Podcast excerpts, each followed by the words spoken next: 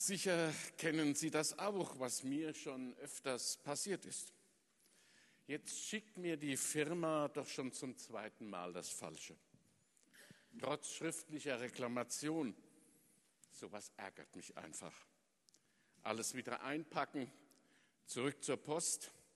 Wenn ich nur an die Kosten denke, die Lauferei, die vertane Zeit. Ich greife zum Telefon. Tut, Tut, tut. Guten Tag, äh, hier ist die Firma, was kann ich für Sie tun? Ich möchte bitte den Chef sprechen.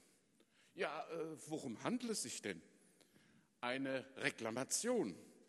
Ja, ja, ja, da verbinde ich Sie gleich mit dem Kundenservice. Sie können sich denken, wie die Geschichte weitergeht. Ein paar Mal von Abteilung zu Abteilung hin und her verbunden und immer lande ich beim Schmidtchen und nicht beim Schmidt. Verärgert und verwirrt gebe ich für diesmal auf. Warum aber hat denn der Zauberspruch, ich möchte bitte den Chef sprechen, der so oft die Türen öffnet, nicht gewirkt? Nun, je größer die Firma, desto schwerer kommt man an die Chefs heran die lassen sich gern verleugnen. Die sind gerade in einer Besprechung, die sind am Telefonieren oder außer Haus.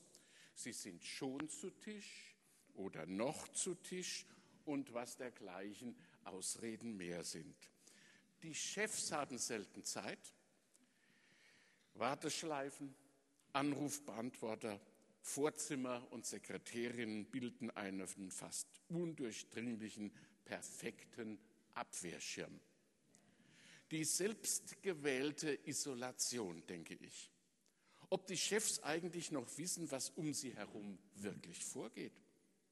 Manchmal werde ich den Gedanken nicht los, dass die selbstgewählte Isolation eine Wagenburg-Mentalität hervorbringt.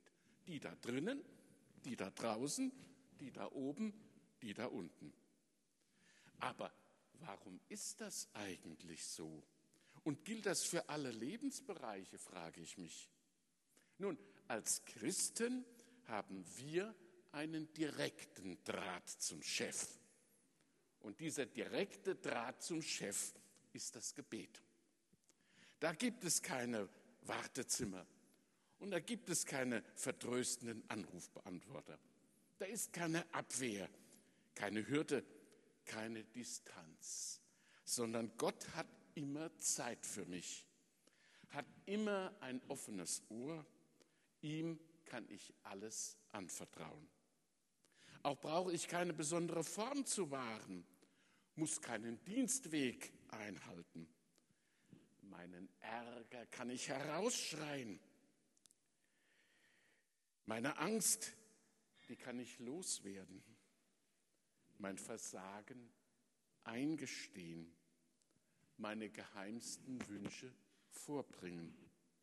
Ich kann seufzen, stammeln, reden, ja manchmal auch schweigen. Loben, danken, rühmen nimmt Gott genauso gern an wie Beschwerden, Sorgen, Klagen.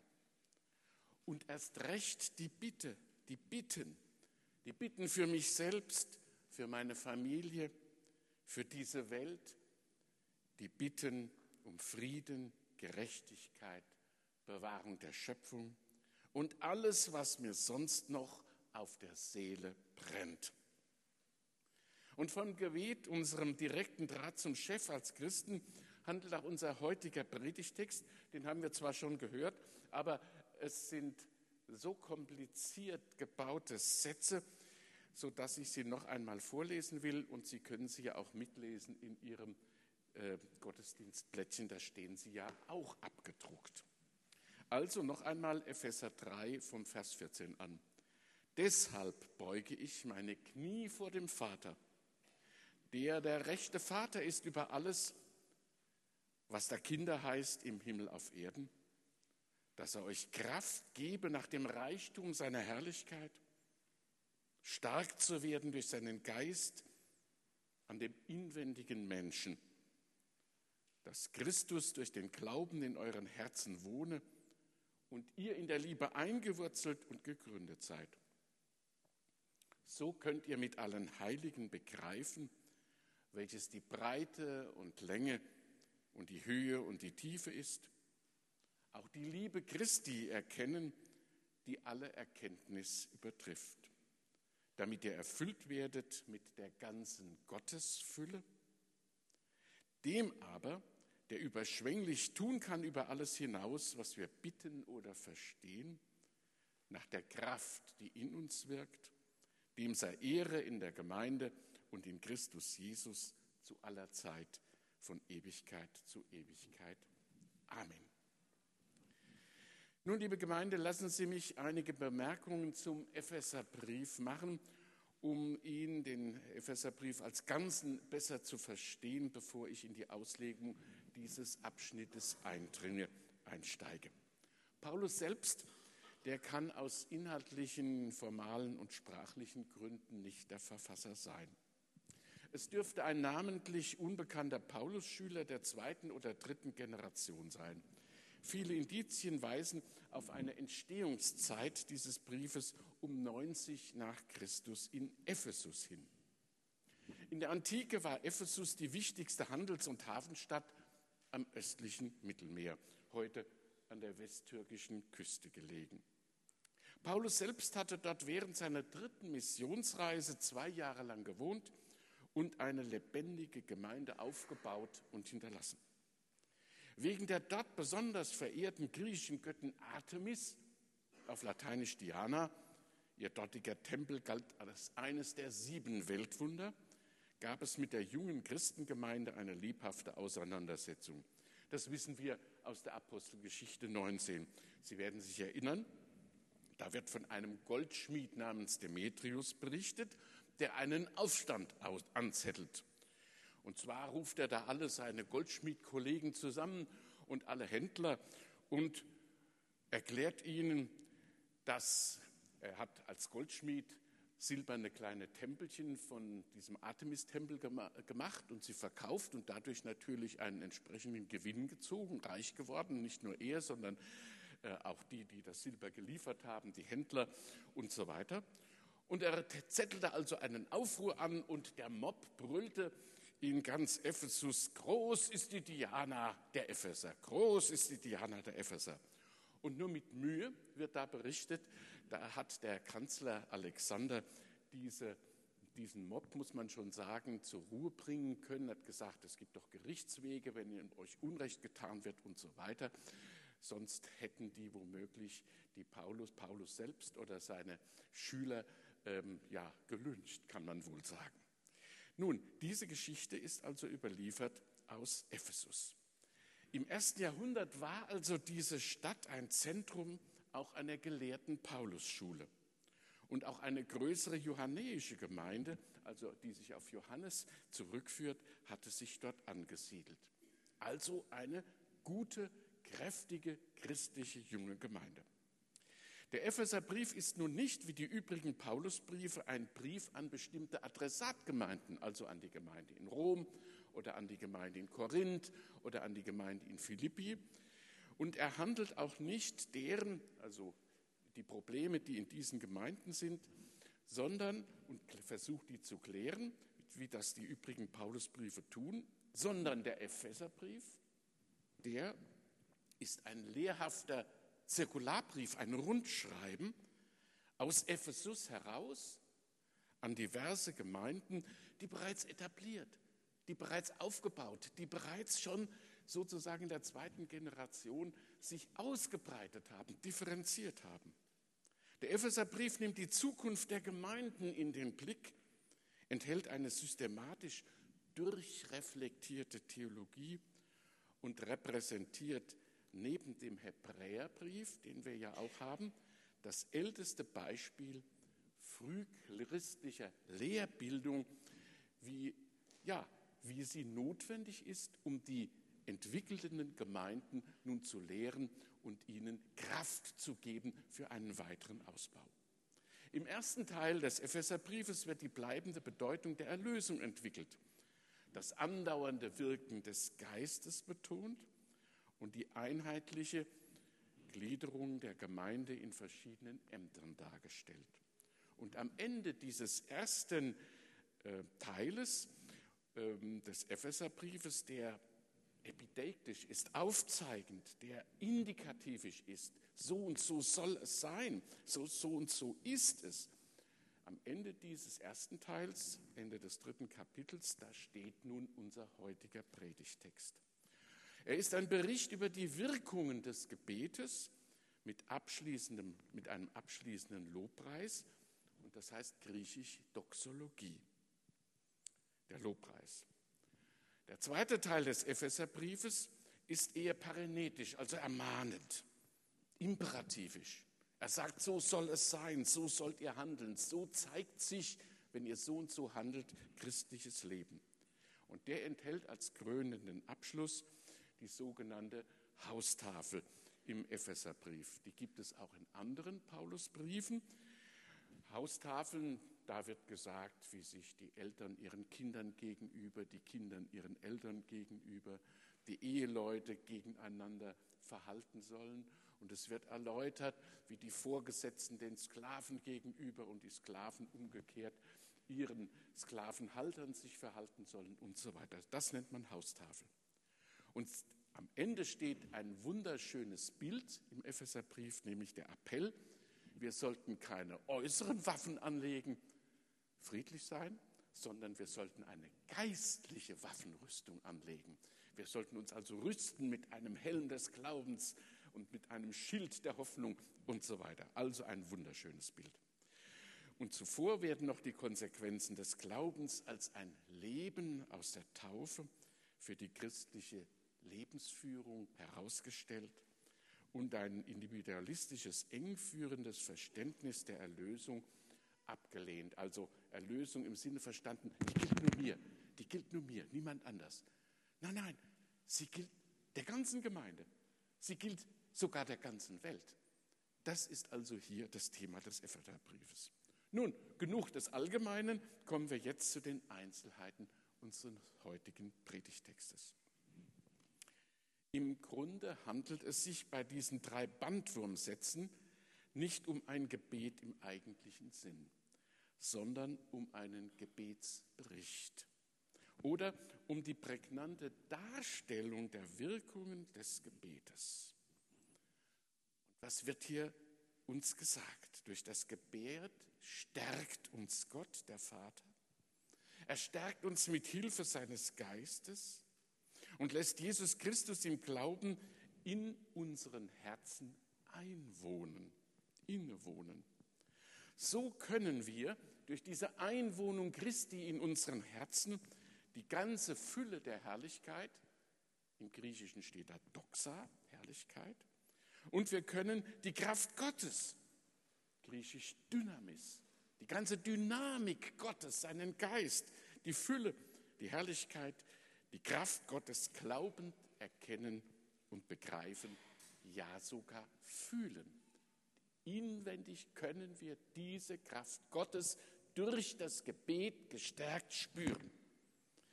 Diese Inspiration, so muss man das nennen, oder Geisteinwohnung ist im Grunde ein mystischer Vorgang, also ein reines Geschenk und Gottes Gnade.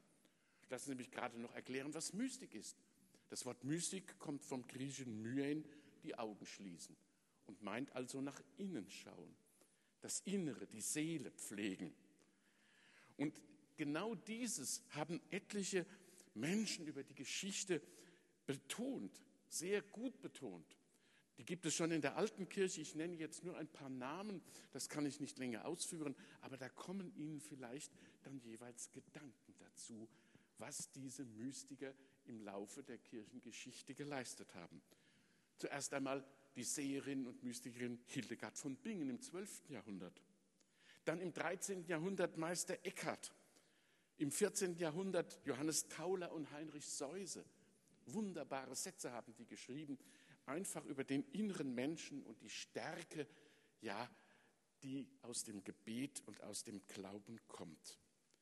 Ja, sogar Martin Luther hat ganz viele mystische Predigten gehalten und war als junger Mönch vor allen Dingen unter dem Einfluss seines ähm, Beichtvaters Johannes Staupitz, der auch ein Mystiker gewesen ist, sehr der Mystik zugetan. Und aus dem 17. Jahrhundert nenne ich ihn vielleicht noch Jakob Böhme und Angelus Silesius. Es wäre eine eigene Predigt oder ein eigener Vortrag über die Mystik und ihre Bedeutung in der Kirche nötig. Das kann ich Ihnen aber heute Morgen natürlich nicht bieten. Normalerweise beteten die Juden und die frühen Christen im Stehen. Hier hören wir, und hier wird ein Kniefall beschrieben. Und der Kniefall ist im Grunde die Haltung eines Bittstellers. Die, die vom Kaiser irgendetwas haben wollten, die ihn gebeten haben um irgendetwas, die haben einen Kniefall vor ihm gemacht. Und von dort her sind dann die Kniefälle vor den Bischöfen, vor dem Papst ähm, in Gebrauch gekommen. Und heute ist der Hofknicks vor der Queen immer noch ein kleiner Abklatsch eines solchen Kniefalls von Potentaten oder Potentatinnen. Aber der Kniefall in unserem Bezirk, nämlich im, in, in, der Kirche, in der Synagoge oder in, in der Kirche, in der jungen Kirche oder bei uns bis heute, ist im Grunde eine demütige Intensivierung des Glaubens. Die stehende Haltung ist das eine, die sammelnde Haltung und mit dem Kniefall zeigen wir äußerlich noch einmal unsere besondere Demut. Das Ergebnis der Einwohnung Christi ist, dass wir uns in seiner Liebe verwurzeln, wird uns hier erklärt und so auf den tiefsten und reinsten Grund unserer Existenz überhaupt erst gelangen. Der zusammenhängende Gedankengang, Gedankengang in diesem Abschnitt ist, Gott ist Ursache und Geber der Liebe. Seine Gabe ist die Liebe Christi als Urbild für die Gemeinde und für jeden von uns Christen. Das Vorbild ist Christus. Er ist das Abbild Gottes und wir sollen dem Vorbild der Liebe Gottes und Christi nachfolgen. Wir als getaufte Jünger sind mit Gottes und Christi Liebe erfüllte. Sie ist ganz in uns. Und als solche müssen wir diese Liebe auch nachahmen. Wir können gar nicht anders, sagt der Epheserbrief. Lateinisch die Imitatio Christi. Wir sollen Christus nachahmen in seiner Art. Er ist unser Vorbild. Und wir sollen alle Menschen mit dieser Liebe Christi beschenken. Die darf nicht in uns und bei uns bleiben und nur in unserem engsten Kreis. Wir müssen sie hinaustragen zu anderen Menschen und ihnen zeigen, was Christus in uns und in ihnen wirken kann. Und so stehen wir an der Seite der Heiligen, indem wir Gottes Willen tun und Kirche und Welt mit Liebe gestalten. Dieses Erkennen und Gestalten in glaubender und tätiger Liebe ist aber eine lebenslängliche Aufgabe, ein Prozess, der nie aufhört. Wir müssen immer wieder an uns arbeiten und unsere auf, auf die Zukunft gerichtetes Ziel. Der unseren Predigtext und den ganzen ersten Teil des Epheserbriefes abschließende Lobpreis, also diese Doxologie, entspricht dem Beginn des Briefes. Sie kommt am Beginn im ersten Kapitel schon einmal vor und fungiert sozusagen wie ein Rahmen um den ersten Teil, diese Doxologie. Solche Doxologien kennen wir aus dem Alten Testament und sie kommen im Neuen Testament besonders bei Paulus vor. Indem wir solches Gott sei die Ehre. Es kommt ja auch in jedem Gottesdienst vor. Dieses Er sei dem Vater und dem Sohn und dem Heiligen Geist. Indem wir solches Gott sei die Ehre aussprechen, verwirklicht sich die Ehrung Gottes. Und umgekehrt wirkt die positive Kraft Gottes auf uns als Segen zurück. Das ist also nicht nur so ein dahingesprochenes Wort, sondern ein wirkendes Wort. Indem wir ihn preisen, kommt das als Segen auf uns zurück. Bemerkenswert ist die hier einzigartige Zusammenstellung, wem die Ehre, Doxa, griechisch gelten soll. Das heißt, Ehre sei dem Vater der Gemeinde und Christus Jesus. Wir kennen nur den Trinitarischen, die trinitarische Doxologie, die da heißt, ich sagte es schon, er sei dem Vater und dem Sohn und dem Heiligen Geist. Aber das ist erst im vierten und 5. Jahrhundert entwickelt worden und ins Glaubensbekenntnis geraten. Gott Vater, Sohn und Heiliger Geist. Hier im Epheserbrief um 90 nach Christus haben sie die Doxologie, er sei dem Vater, der Gemeinde und Christus Jesus. Wir sehen also, dass im Epheserbrief das Hauptinteresse der Verherrlichung Gottes in der Kirche bzw. Gemeinde durch die Ethik der Gemeindeglieder der getauften Christen liegt, das Tun des vor Gott Richtigen und Gebotenen. Und das wird uns auch heute Morgen, besonders uns allen, jedem ans Herz gelegt. Nun, zurück zum Anfang, zu den Wirkungen des Gebetes für meinen inwendigen Menschen, für den Nächsten und für die Welt. Ob mit gefalteten Händen oder ohne, ob ins Tagebuch geschrieben, allein oder in Gemeinschaft, im Gottesdienst, gesprochen, gesungen oder getan. Gott liebt unser Gebet. Ob Gott es braucht, das weiß ich nicht. Dass wir das Beten brauchen, dessen bin ich ganz und gar gewiss. Durch eine wissenschaftliche Untersuchung in einer Herzklinik der USA kam es an den Tag, wenn schwerkranke Patienten beten, dann brauchen sie weniger Medikamente und werden ein wenig schneller gesund als andere, die das Gebet nicht kennen und nicht üben. Beten also entlastet meine Seele, entlastet mein Gewissen. Ich aktiviere in mir durch das Beten positive Kräfte. Belastendes bleibt zurück. Ich werde wieder frei, kann durchatmen jetzt und für den ganzen Tag, vielleicht sogar für die Zukunft. Immer wieder beim Beten passiert das. Diese Freiwerden zu Gott hin, zum Nächsten hin, weg von mir selbst. Beten ist das morgendliche, aber auch mittägliche und abendliche Fitnesstraining für die Seele. Und das brauche ich.